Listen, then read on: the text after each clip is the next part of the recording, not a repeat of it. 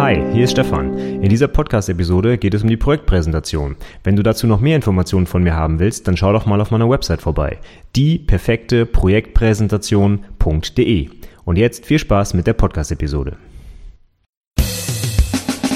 Herzlich willkommen zum Anwendungsentwickler Podcast, dem Podcast rund um die Ausbildung zum Fachinformatiker für Anwendungsentwicklung. In dieser Episode gebe ich Antworten auf häufige Fragen rund um die mündliche Prüfung. Viel Spaß!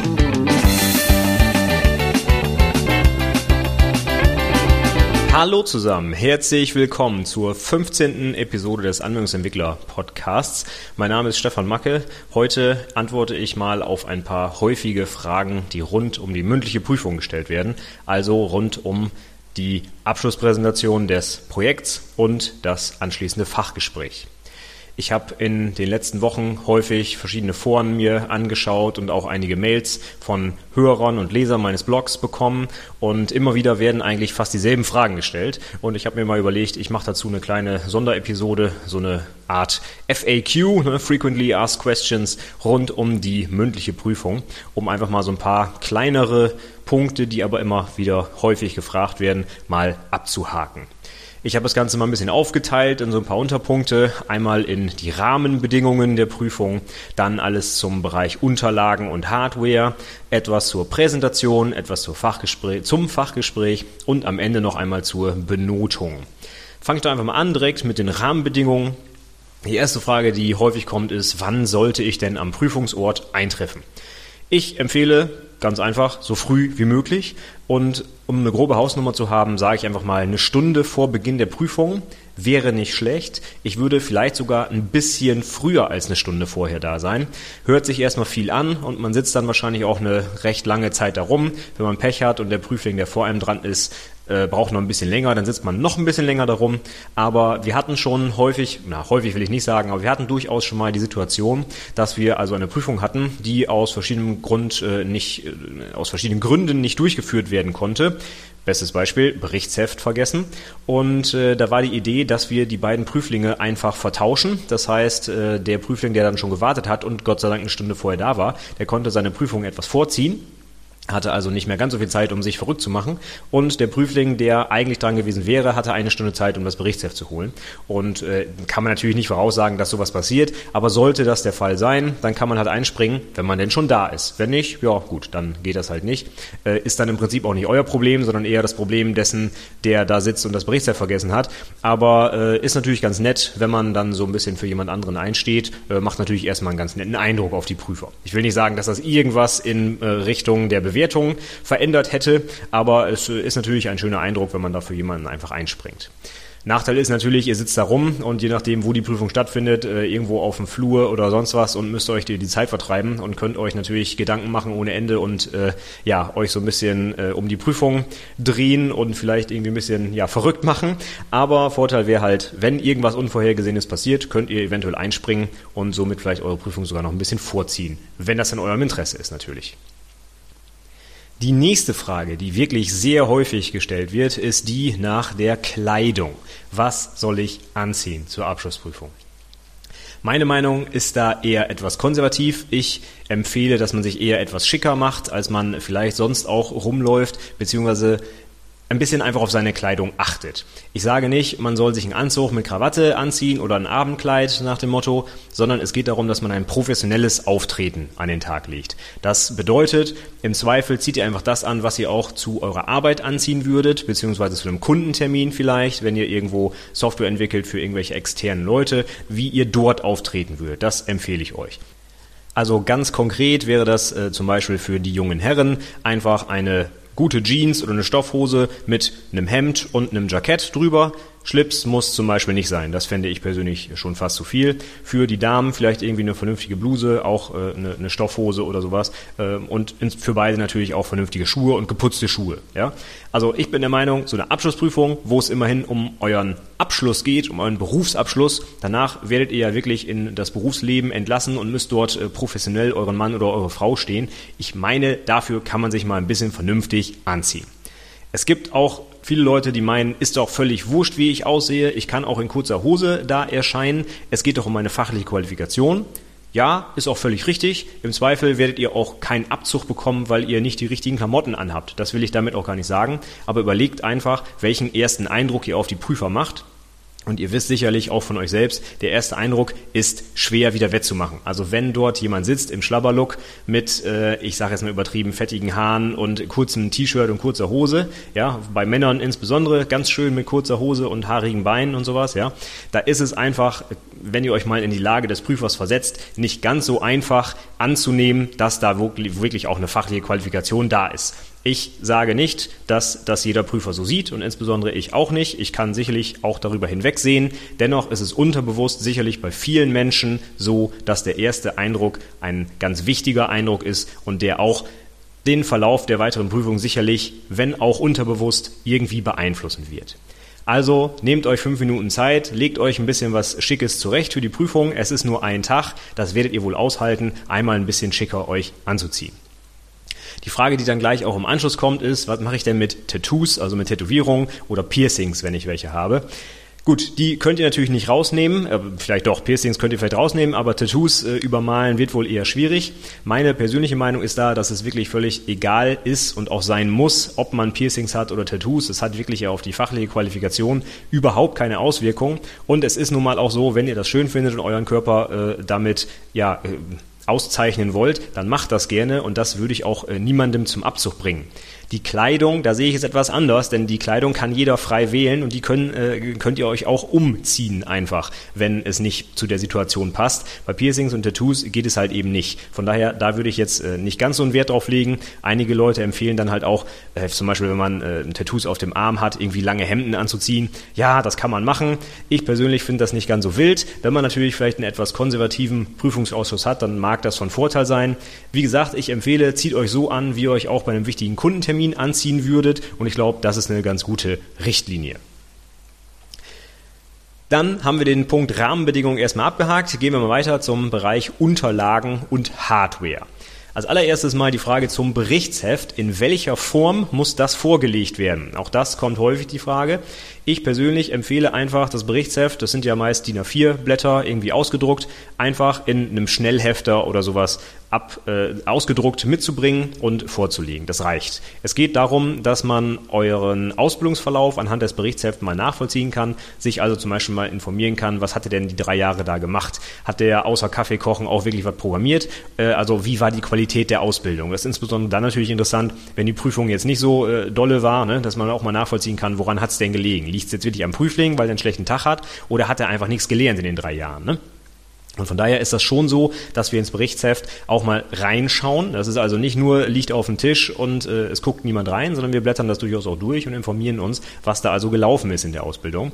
Und da wäre es natürlich sinnvoll, wenn die Reihenfolge des Berichtshefts chronologisch aufgebaut ist. Normalerweise, ich kenne es jetzt so, dass so eine Art äh, Monatsprotokoll geführt wird mit ein paar Zeilen für, äh, für jede Woche eines Monats und das sollte dann halt einfach chronologisch abgeheftet sein. Ob aufsteigend oder absteigend, völlig wurscht. Hauptsache, ich kann irgendwie vielleicht einen Trend erkennen oder ich kann die Sachen durchblättern und muss nicht jedes Mal überlegen, in welchem Monat ich gerade bin und in welchem Ausbildungsjahr. Ja, also das reicht völlig aus. Ihr müsst das Ding nicht ausdrucken und binden und weiß der Geier was, sondern ein ganz normaler Schnellhefter für ein paar Cent aus dem Supermarkt reicht da völlig aus. Es geht um die Inhalte auf dem Papier. Das soll vernünftig aussehen, also nicht dahingeschludert mit irgendeinem Schnellhefter, den ihr noch aus der Grundschule zu Hause liegen hattet. Das jetzt auch nicht, aber es muss halt eben auch kein Hochglanzausdruck sein. Das will dann auch wieder keiner sehen. Zum Berichtsheft allerdings ganz wichtig, wenn ihr das Ding vergesst, dann werdet ihr nicht geprüft. Das heißt, ihr dürft wieder nach Hause fahren und das ist Fakt. Wir hatten schon mehrfach den Fall, dass das Berichtsheft nicht dabei äh, war bei dem Prüfling und äh, da wird einfach nicht geprüft. Dann ist Feierabend. Hm, ich hatte ja eingangs schon äh, erzählt, warum man eine Stunde früher sein, da sein sollte. Der Prüfling, den wir da hatten, der hat es dann geschafft, innerhalb einer Stunde sein Berichtsheft zu organisieren. Irgendwie Verwandter hat ihm das dann hergebracht oder sowas. Und dann hatte er Glück, dass wir die Termine Termine tauschen konnten. Aber so viel Glück hat nicht jeder, wenn ihr der erste Prüfling des Tages seid und nach euch ist voller Zeitplan bis abends um sieben, dann könnt ihr die Prüfung vergessen. Also, vergesst euer Berichtsheft nicht, nehmt es mit, sonst habt ihr schlechte Karten und dürft in einem halben Jahr es nochmal probieren. Und das ist ziemlich blöd, nur aufgrund eines fehlenden Dokuments ähm, die Prüfung nicht machen zu können. Passend dazu die Frage, muss oder soll ich meine eigene Hardware mitbringen? Insbesondere geht es hier meistens um einen Beamer. Eure eigene Hardware im Bereich Laptop und so habt ihr wahrscheinlich sowieso mit. Ich habe schon einige Prüflinge gesehen, die in einer äh, Berufsschule geprüft wurden, die sie kannten und dann einfach nur einen USB-Stick dabei hatten und äh, dann die Präsentation auf dem Schulrechner gemacht haben ja, ist okay, wenn alles läuft, wunderbar. In diesem Fall lief das allerdings nicht so ganz. Da war dann äh, zum Beispiel die Version von PowerPoint ein bisschen älter, beziehungsweise da war gar kein PowerPoint drauf, sondern irgendwie nur Open Office und dann sah die Präsentation komisch aus, da waren dann auf einmal die Folien kaputt und also ich kann euch nur empfehlen, nehmt auf jeden Fall euren eigenen Laptop mit, prüft die Präsentation auf genau dieser Hardware, ob die vernünftig aussieht, ob alle Schriften drauf sind, ob alle Bilder drin sind und so weiter und verlasst euch nicht auf fremde Hardware. Wenn ihr wisst, dass an eurem Prüfungsort ein Beamer steht, Super, dann könnt ihr den natürlich benutzen. Es ist natürlich vielleicht etwas schwieriger, einen Beamer zu organisieren, als den Laptop mitzubringen, den man wahrscheinlich sowieso zu Hause hat. Da würde ich natürlich dann im Zweifel meine Firma mal fragen. Da steht ja vielleicht einer rum, so ein Beamer, den man sich ausleihen kann. Der Vorteil ist, dass ihr dann eure Präsentation mit eurem Laptop und eurem Beamer durchspielen könnt und ihr wisst exakt, wie das nachher aussehen wird welcher Beamer da vor Ort ist, ob der neuer ist oder älter, ob der die Auflösung beherrscht, die ihr anpeilt oder ob der zum Beispiel 16 zu 9 Format unterstützt, was ihr gerne benutzen würdet. Ja, Das könnt ihr vorher vielleicht alles gar nicht rausfinden. Deswegen ist es natürlich optimal, wenn ihr eure eigene Hardware dabei habt und auf sowas äh, eben gut vorbereitet seid. Dann kann halt eben nichts schief gehen. Auf der anderen Seite, bei uns ist es jetzt so, da ist ein Beamer installiert und das hat bislang noch keine Probleme gegeben. Sollte der Beamer natürlich ausfallen, dann habt ihr leider Pech gehabt. Dann müsstet ihr theoretisch für Ersatz sorgen. Von daher, wenn ihr sowieso irgendwo einen Beamer rumliegen habt oder die Firma äh, hat irgendwo einen im Schrank stehen, dann nehmt ihn mit. Sicher ist sicher. Wenn irgendwas daneben geht und bei Hardware kann einiges daneben gehen, dann seid ihr auf der sicheren Seite, wenn ihr für Ersatz schon gesorgt habt natürlich. Grundsätzlich ist es aber so, dass äh, die Hardware, ja, beziehungsweise die Hardware-Ausstattung, ob ihr das selber mitbringen müsst oder nicht, das hängt wieder von Prüfung zu Prüfung ab oder von Ausschuss zu Ausschuss und IHK zu IHK. Normalerweise steht das natürlich auf eurer Einladung, was ihr mitbringen müsst und ihr musstet es, ja, glaube ich, auch im Projektantrag oder so äh, ankreuzen, was ihr denn so an Hardware braucht. Im Zweifel würde ich dafür sorgen, dass alles das, was ich brauche für die Prüfung, auch bei mir ist, wenn ich die Prüfung habe und eben nicht mich darauf verlassen, dass mir das irgendwie schon gestellt wird. Denn wenn das aus irgendeinem Grund, wie gesagt, nicht funktioniert, dann steht ihr da und dann ist das euer Pech, denn der Prüfungsausschuss wird nicht rumrennen und euch dann einen neuen Beamer besorgen. Davon könnt ihr nicht ausgehen. Okay, die nächste Frage wäre dann noch zum Thema Unterlagen. Soll ich ein Handout meiner Präsentation mitbringen? Auch das wird häufig gefragt. Für den Fall zum Beispiel, dass der Beamer ausfällt, ne, Zwinker, Zwinker, könnte ich das Ding ja auf Papier mitnehmen und dann trotzdem meine Präsentation halten. Ja, das wäre cool tatsächlich. Das wäre eine gute Alternative. Wenn ihr keinen Beamer auftreiben könnt, dann druckt die Folien doch aus und äh, bringt die mit quasi als Backup, wenn eure Technik versagt. Aber prinzipiell ein Handout mitzubringen und an den Prüfungsausschuss zu verteilen, am besten noch bevor ihr die Präsentation haltet, das halte ich für völlig kontraproduktiv. Das würde ich niemandem empfehlen. Ganz einfach deswegen, wenn ihr die Präsentation ausdruckt und den Prüfungsausschuss hinlegt, dann ist ja der Prüfungsausschuss in der Lage, das alles durchzublättern und sich die ganze Präsi schon anzugucken, bevor ihr überhaupt angefangen habt. Und dann ratet mal, wie viel Spannung dann noch beim Prüfungsausschuss ist. Ja, null. Ne? Die haben ja alle schon gesehen. Also warum sollen die euch noch zuhören? Es wird sowieso schwierig, bei vielen Prüflingen am Tag noch äh, konzentriert zu bleiben als Prüfer. Und wenn ich dann auch noch mir was anhöre, was ich gerade eben in 30 Sekunden überflogen habe auf dem Blatt Papier, dann äh, sinkt die Konzentration G0. Also das würde ich auf keinen Fall machen. Ich würde mir niemals äh, die Chance rauben, den Prüfungsausschuss noch mit irgendetwas zu überraschen. Vielleicht habt ihr ja eine äh, super spannende Sache in eurer Präsentation. Und äh, diese Möglichkeit macht ihr euch natürlich zunichte, wenn der Prüfungsausschuss sich selber alles schon durchlegen, äh, durchlesen kann, bevor ihr überhaupt angefangen habt. Also auf keinen Fall ein Handout mitbringen. Meine persönliche Meinung. Bei mir, wenn ich so ein Ding kriege, das landet ungelesen direkt im Müll ist ganz ehrlich, ich gucke mir die Präsentation an und die wird bewertet und ob das irgendwie auf dem Blatt Papier auch toll aussieht, ist völlig irrelevant. Es geht um eure Präsentation. Wenn ihr natürlich eingeplant habt, dass Teile eurer Präsentation auf Papier umgesetzt werden sollen, zum Beispiel wollt ihr irgendwie ein Stückchen Code durchgehen und ihr wollt das nicht auf die Folie packen, sondern druckt das lieber aus, Super, okay, ja, dann kriegt ihr ein kleines äh, Plus oder ein kleines Sternchen, kleinen Stempel wie in der Grundschule, ja, beim Bereich Medieneinsatz habt ihr toll gemacht, ja, aber die reine Präsentation einfach nur äh, als Handout zu verteilen in einem Prüfungsausschuss halte ich für völlig bescheuert. Ich sage es ganz offen, ich würde es nicht machen, es landet nur im Müll. spart euch die Zeit, spart euch das Papier, macht eure Präsentation und fertig. In äh, eine ähnliche Richtung geht die Frage, darf ich Karteikarten als Gedankenstütze für die Präsentation nutzen? Hat ja auch irgendwas mit Ausdrucken und so zu tun. Ne? Ähm, ja, klar, könnt ihr machen. Jeder ist völlig frei bei der Gestaltung seiner Präsentation und wenn ihr vielleicht Probleme habt, euch die Sachen zu merken oder ihr braucht irgendwie was in der Hand, ne, damit ihr nicht irgendwie rumfuchtelt oder sowas, klar, könnt ihr Karteikarten benutzen. Ich persönlich würde davon abraten. Ich würde lieber die Funktion eurer Präsentationssoftware benutzen, zum Beispiel bei PowerPoint der Präsentationsmodus. Ne, da sehe ich halt auf meinem Laptop Display meine Folien, die nächste Folie, die Zeit, die abgelaufene Zeit und so weiter und so fort. Und das habe ich natürlich auf Karteikarten alles nicht. Äh, das heißt, ich kann einfach die äh, Softwarefunktion dafür benutzen, habe da sogar noch eine bessere Unterstützung, als wenn ich das auf Karteikarten habe.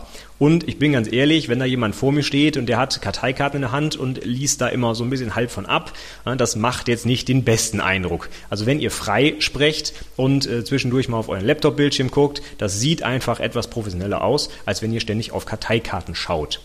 Persönlich bin ich sowieso der Meinung, dass ihr die Präsentation ja mindestens 59 Mal vorher üben solltet und einfach alles auswendig können müsst. Ich meine, es geht hier um 15 Minuten, ja, es geht hier nicht um drei Stunden. 15 Minuten Vortrag, die kriegt man auf die Reihe, wenn man das ein paar Mal geübt hat. Da braucht man weder Karteikarten noch Notizen. Eigentlich. Ich weiß aber natürlich in der Prüfungssituation, ist halt alles ein bisschen anders. Da ist es schwierig, wenn man dann was vergisst, wieder den Faden zu finden und plötzlich ist man unter oder über der Zeit und das ist äh, vielleicht nicht unbedingt der Punkt, um zu experimentieren oder sich darauf zu verlassen, dass das alles schon funktionieren wird. Von daher finde ich Notizen grundsätzlich eine gute Sache. Ihr sollt ja eine vernünftige Note bekommen und euch da an der Stelle auch absichern. Hättet ihr die Wahl zwischen Karteikarten und der Software, würde ich immer zur Software tendieren und die Karteikarten weglassen. Wenn ihr Probleme habt, ähm, was mache ich mit den Händen? Ja, sowieso mein Tipp, ihr sollten, solltet einen Presenter benutzen, habe ich schon in der, letzten Folge gesagt. Und in diesem Presenter, da, da könnt ihr euch dann festhalten und damit rumspielen. Also dafür braucht ihr die Karteikarten nicht. Und optimal wäre es sowieso, wenn ihr alles auswendig könnt, damit ihr halt eben gar, kein Unter, äh, gar keine Unterbrechung im, im Redefluss habt, beziehungsweise die Leute einfach die ganze Zeit angucken könnt und eben nicht äh, ständig irgendwie auf die Notizen starren müsst. So, dann sind wir auch schon im dritten Bereich, nämlich der Präsentation. Eine Frage, die auch hin und wieder mal kommt, ist, äh, muss ich PowerPoint für die Präsentation benutzen oder kann ich auch was anderes machen? Die Antwort ist natürlich nein, ihr müsst nicht PowerPoint benutzen. Niemand zwingt einen dazu, äh, welche Form auch immer der Präsentation zu wählen. Das ist eure Entscheidung. Ihr könnt das Ding an der Tafel entwickeln, ihr könnt den Overhead-Projektor nehmen, ihr könnt, wie gerade erklärt, irgendwelche Sachen ausdrucken, ihr könnt auch völlig frei reden und ihr könnt selbstverständlich auch PowerPoint, PowerPoint benutzen, aber niemand zwingt euch zu der einen oder der anderen Variante. Der Standard ist sicherlich PowerPoint. Ich muss ehrlich sagen, ich habe noch nie eine Präsentation ohne PowerPoint gesehen. Aber das muss ja nicht so sein. Wenn ihr einen viel, viel besseren, also Moment, äh, zurück. PowerPoint ist Präsentationssoftware. Ne? Ich meine nicht die Software PowerPoint, sondern man kann natürlich auch auf Mac mit Keynote präsentieren oder mit äh, Presi oder was auch immer für ein Programm. Also es geht hier nicht zentral um PowerPoint, sondern es geht einfach um eine Präsentationssoftware. Wollen wir das jetzt mal hier nicht äh, an, an Microsoft festmachen. Und ich habe noch keine Präsentation gesehen, die nicht in irgendeiner Form mit einem Laptop unterstützt wurde und einer Präsentationssoftware. Aber das müsst ihr nicht machen. Ihr könnt zum Beispiel auch eine reine Live-Demo machen, müsstet dann aber dran denken, dass ihr ja nicht nur euer Produkt zeigen müsst, sondern auch noch ein paar mehr Informationen unterbringen müsst, also zum Beispiel euer, euren Betrieb und die ganzen anderen Projektphasen, Entwurfsphase und Test und so weiter und äh, insbesondere auch die Wirtschaftlichkeit und das kriegt ihr sicherlich nicht hin, wenn ihr eine reine Live-Demo macht. Ja? Also gut überlegen, wie ihr das aufbaut, aber äh, niemand zwingt euch dazu, die Software zu benutzen. Ihr könnt die Präsentation so aufbauen, wie ihr es für richtig haltet.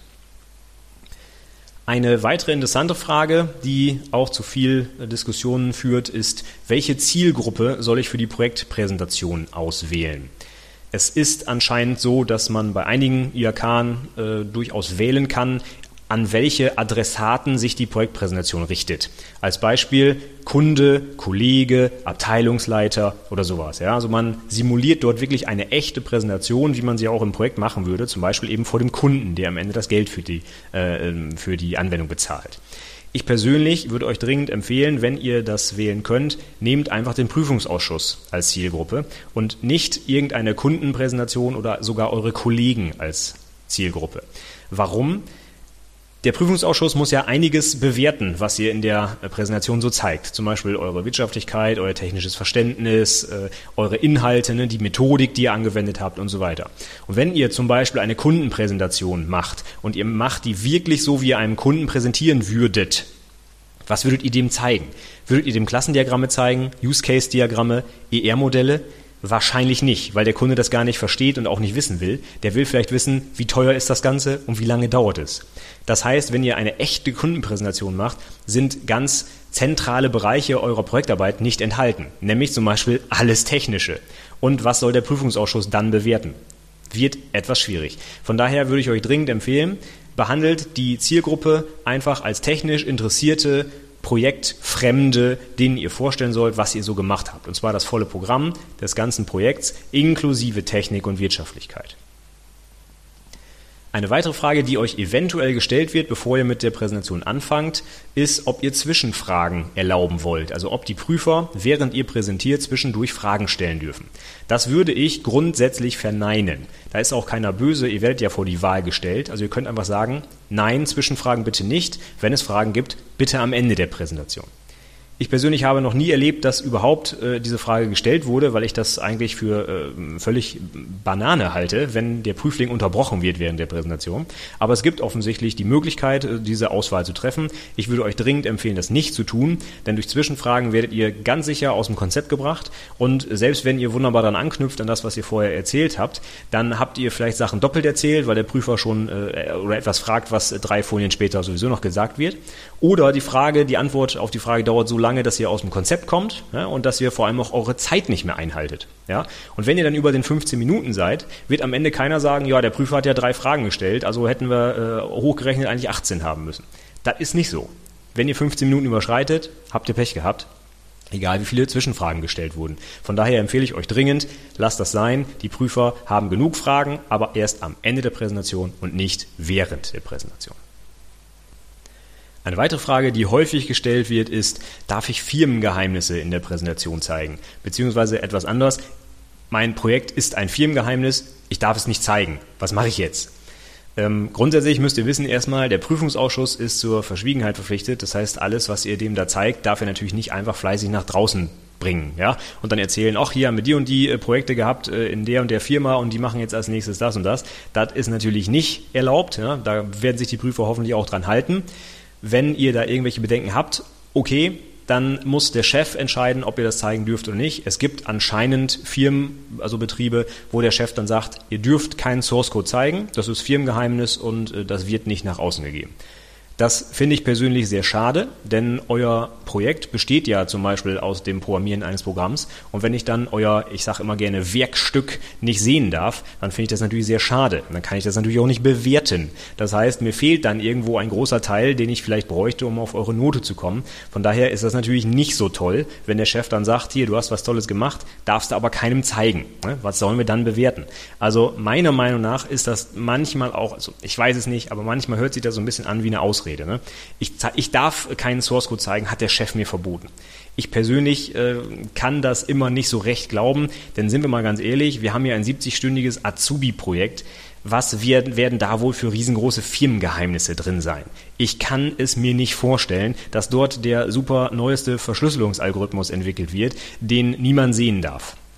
Und selbst wenn es um sowas geht wie ich habe Oberflächen entwickelt und da sind Mitarbeiterdaten drauf und Datenschutz und tralala, ist alles okay, dann macht ihr die Screenshots, äh, Screenshots und ähm, macht einfach einen schwarzen Balken drüber. Ja? Ihr braucht noch nicht mal Photoshop dafür, da, da reicht irgendwie ein kostenloses Bildbearbeitungstool, macht einen Balken drüber oder pixelt das irgendwie raus oder was auch immer. Also das ist keine Ausrede, ihr könnt das auf jeden Fall zeigen. Eure Oberflächen und auch Teile eurer Datenbank könnt ihr zeigen. Wenn dort sensible Daten drinstehen, dann verpixelt die einfach. Und das sollte nicht als Ausrede dazu hergenommen werden, zu sagen, tut mir leid, ich habe ein tolles Projekt gemacht, ich erwarte eine Eins, aber leider kann ich überhaupt nicht zeigen, was ich getan habe. Also das funktioniert natürlich nicht. Weitere Frage, die ich auch vor kurzem erst nochmal mit ein paar Beispielen äh, beantwortet habe und die ich sicherlich nochmal auf meinem Blog auch äh, online stellen werde. Soll ich eine Präsentation im Format 16 zu 9 oder besser 4 zu 3 gestalten? Und meine ganz klare Empfehlung, Stand 2015, ist 4 zu 3. Einfach deswegen, weil so ziemlich alle Beamer, die aktuell am Markt sind, 4 zu 3 beherrschen. Bei 16 zu 9 bin ich mir nicht ganz so sicher. In meinem Umfeld kenne ich nicht einen Beamer, der das unterstützt. Mag sein, dass es in eurem Umfeld anders ist und dass eure Berufsschule oder euer Prüfungsort das alles anbietet. Wunderbar, dann könnt ihr das nutzen. Aber aus einem ganz anderen Grund empfehle ich trotzdem 4 zu 3. Ich persönlich bin ja der Meinung, dass man die Präsentation äh, anstatt mit Text besser mit Bildern füllen sollte. Und ratet mal, was das Standardbildformat ist, wenn ihr mit einer Kamera Bilder macht oder euch Bilder aus dem Internet runterladet. Ja, es ist jedenfalls nicht 16 zu 9. Es ist leider auch nicht 4 zu 3. Ja, es ist so ein Ding dazwischen, nämlich 3 zu 2. Aber selbst wenn ihr 3 zu 2 Bilder habt, im Format 4 zu 3 sehen die vernünftig aus. Im Format 16 zu 9 habt ihr bei allen Bildern ganz sicher das Problem, dass ihr entweder Ränder habt oder sie beschneiden müsst, weil sie einfach in, diesen, in dieses schmale Format nicht vernünftig reinpassen.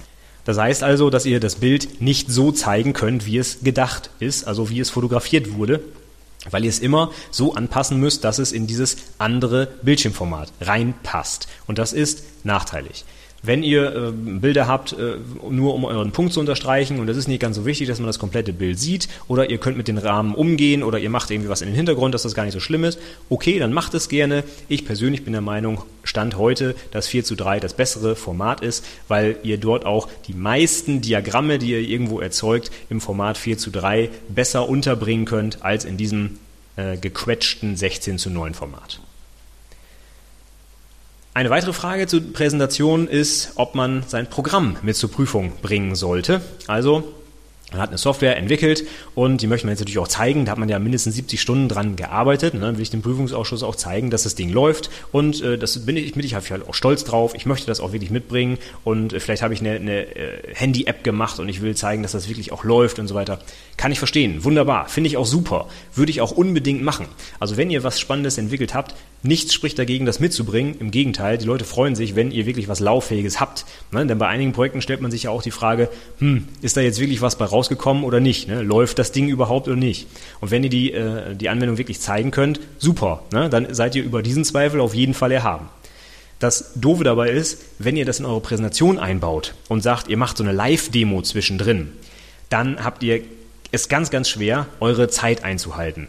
Ich persönlich, bei vielen Live-Demos, die ich schon gesehen habe, bin der Meinung, dass man bei einer Live-Demo tendenziell viel zu viel Zeit verbraucht, weil man doch nicht an alles gedacht hat, was man zeigen wollte, oder man macht das Menü auf und da sind dann noch drei Punkte mehr drin als die, die man eigentlich zeigen wollte, und dann erklärt man nochmal eben schnell, was die anderen Punkte machen.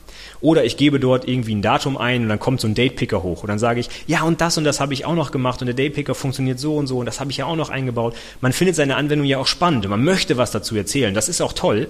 Das ist aber nicht so gut, wenn man nur 15 Minuten Zeit hat. Also, ganz wichtig für euch, haltet die Zeit ein. Und bei einer Live-Demo ist das Problem, dass man ganz, ganz leicht aus dieser Zeit rauskommt und viel zu viel erzählt und am Ende seine Zeit überschreitet. Und dann gibt es einen Abzug, egal wie toll das Programm aussieht. Ja? Was ich empfehle für die Präsentation, macht Screenshots von eurem Programm, packt die in die Präsentation, macht die so groß, dass man das alles lesen kann. Ja? Wenn ihr zum Beispiel eure Anwendung zeigt und ihr habt da irgendwie Text drin, dann müsst ihr den Text schon ganz schön groß machen, damit die Prüfer das auch sehen können. An sowas muss man auch denken. Ne? Ihr könnt nicht einfach eine Standard-Web-Anwendung zeigen in der normalen Auflösung und erwarten, dass das jeder lesen kann. Es muss vernünftig und groß und gut erkennbar sein. Und das geht eventuell gar nicht, wenn ihr das in eurem Programm zeigt. Von daher Screenshots machen, die so groß ziehen, dass man alles lesen kann und dann durchtakten, zack, zack, zack, so lange brauche ich dafür, das und das erzähle ich dazu und dann habe ich exakt meine 15 Minuten eingehalten. Das ist erstmal das Wichtigere. Den Prüfungsausschuss mit eurem Programm zu beeindrucken, ist sicherlich auch eine tolle Sache, aber als allererstes würde ich darauf achten, die Zeit einzuhalten. Ich persönlich gebe die Empfehlung, packt das Zeug in die Präsentation, ne, Screenshots machen und dann sauber eine Präsentation zeigen. Aber es spricht ja nichts dagegen, dass, wenn ihr fertig seid mit der Präsentation, ihr den Prüfungsausschuss einfach fragt, Mensch, Präsentation wäre jetzt beendet, ne, 15 Minuten eingehalten, Zwinker, Zwinker, aber ich habe meine äh, Anwendung mitgebracht, die läuft hier auf dem Laptop oder ich habe hier ein Tablet oder Smartphone, was auch immer mit, wollen Sie sich das mal angucken? Und dann sagt der Prüfungsausschuss eventuell, ja klar, haben noch ein paar Minuten Zeit, zeigen Sie mal her, wir gucken uns das gerne mal an. Oder er sagt, ach nö, interessiert uns nicht, oder wir haben Zeitdruck, äh, der nächste Prüfling wartet schon, können wir nicht mehr machen. Das ist in Ordnung. Ja? Gebt dem Prüfungsausschuss einfach die Möglichkeit, sich das anzugucken, aber baut es nicht als zwingenden Teil in eure Präsentation ein. Meistens geht das nach hinten los. Wenn ihr das bis zum Erbrechen übt und ihr das perfekt hinkriegt, inklusive Live-Demo auf 15 Minuten zu kommen, spricht nichts dagegen, das zu machen. Ich sage nur, tendenziell ist die Gefahr groß, dass ihr euch da irgendwie verhaspelt. Deswegen empfehle ich, keine Live-Demo in der Präsentation zu machen. Ja, das war auch schon gleich die Antwort auf die letzte Frage zum Bereich der Präsentation, nämlich soll ich eine Live-Demo machen? Ja, meine Antwort kennt ihr jetzt. Keine Live-Demo, einfach weil so viel schief gehen kann. Wenn ihr das perfekt hinkriegt, ist es ein super i-Tüpfelchen. Das sage ich nochmal ganz deutlich. Also wenn ihr die Leute überzeugen wollt von eurer Präsentationsfähigkeit und auch euer Programm gerne zeigen wollt und ihr das super übt und das perfekt hinbekommt, ist eine Live-Demo sicherlich ein Pluspunkt in einer Präsentation. Nur wie gesagt, für die meisten Prüflinge wird es dann leider zum Minuspunkt, weil die Zeit überzogen wird. Oder das Programm abstürzt zum Beispiel. Ne? Oder man klickt dann doch woanders hin und dann funktioniert das nicht. Oder es gibt große Ladezeiten. Oder man verlässt sich aufs Internet und das Internet fällt aus. Es kann so viel schiefgehen bei einer Live-Demo. Das würde ich einfach bei einer 15-minütigen Abschlusspräsentation nicht riskieren. Wenn ihr 100% sicher seid, das Ding läuft lokal, die Datenbank ist lokal, der Webbrowser hat jetzt gerade nicht vor, sich äh, zu aktualisieren, während ich die Demo durchführe und sowas, ja, oder ich habe keine Ahnung, Skype geht auf oder äh, ich kriege eine Nachricht oder sowas, ja, dann macht das gerne mit einer Live-Demo. Aber wenn irgendwas dazwischen kommt, dann wird's ein Problem. Deswegen empfehle ich allgemein keine Live-Demo in der Präsentation zu zeigen.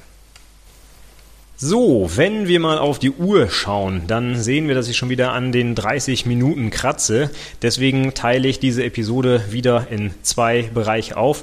Den Rest der Fragen beantworte ich dann in der nächsten Episode in der kommenden Woche. Die Show Notes mit allen Fragen und kurz und knapp den Antworten, die ich heute gegeben habe, findet ihr wie gewohnt unter anwendungsentwicklerpodcast.de slash 15 für die 15. Episode. Ich würde mich über euer Feedback freuen, gerne auch über eine Diskussion zu den Fragen, insbesondere zum Thema Kleidung zum Beispiel, könnte ich mir vorstellen, dass es da durchaus auch andere Meinungen gibt als meine. Aber ihr könnt mir gerne eine Mail schreiben unter mail at anwendungsentwicklerpodcast.de oder noch besser einen Kommentar hinterlassen zu dieser Episode im Blog. Dann sehen auch andere Leute eure Beiträge und können vielleicht darauf reagieren. Und gerne könntet ihr mir auch ein Review hinterlassen bei iTunes. Der Link dazu ist anwendungsentwicklerpodcast.de slash iTunes. Das würde dazu beitragen, dass auch noch mehr Azubis vielleicht etwas von diesem Podcast mitbekommen und ich vielleicht noch dem einen oder anderen helfen kann. Denn die Prüfungen sind dieses Jahr ja noch nicht rum und von daher, wenn ihr mich auch so weiterempfehlen wollt, dann macht das gerne und sonst äh, jegliches Feedback, was ihr habt, könnt ihr gerne an mich richten. Wieder der Aufruf, wenn ihr noch konkrete Fragen habt, gerne auch zur mündlichen Prüfung zum Beispiel. Ich kann ja noch etwas einbauen in den Podcast, dann schreibt mir gerne, dann versuche ich auch das noch unterzubringen und auch zu beantworten. Entweder per Mail oder vielleicht direkt in diesem Podcast hier. Und zuletzt, wie immer noch der Hinweis in Richtung Newsletter, wenn ihr einmal die Woche informiert werden wollt, was hier auf meiner Website so passiert und auch was im Podcast passiert und auch die Links der Woche vorab schon haben wollt, dann könnt ihr euch für den Newsletter anmelden unter anwendungsentwicklerpodcast.de slash Newsletter. Als kleines Dankeschön bekommt ihr auch sofort meine Checklisten zur Projektdokumentation, zur Projektpräsentation und zum Projektantrag, die ihr benutzen könnt, um eure Artefakte nochmal zu überprüfen, bevor ihr sie abgebt. Ihr könnt euch jederzeit aus dem Newsletter wieder austragen. Ihr geht also keinerlei Verpflichtung ein. Einfach auf Abbestellen klicken und dann seid ihr wieder raus, wenn euch die Informationen doch nicht mehr gefallen oder euch nicht weiterbringen. Ansonsten, wie gesagt, ich würde mich über jegliches Feedback freuen. Kontaktiert mich gerne auf die äh, auf den unterschiedlichen Wegen, die ich genannt habe. Und ansonsten setzen wir diese Reihe der häufigen Fragen zur mündlichen Prüfung im, nee, beim nächsten Mal fort. Bis dahin sage ich vielen, vielen Dank fürs Zuhören und bis zum nächsten Mal. Tschüss.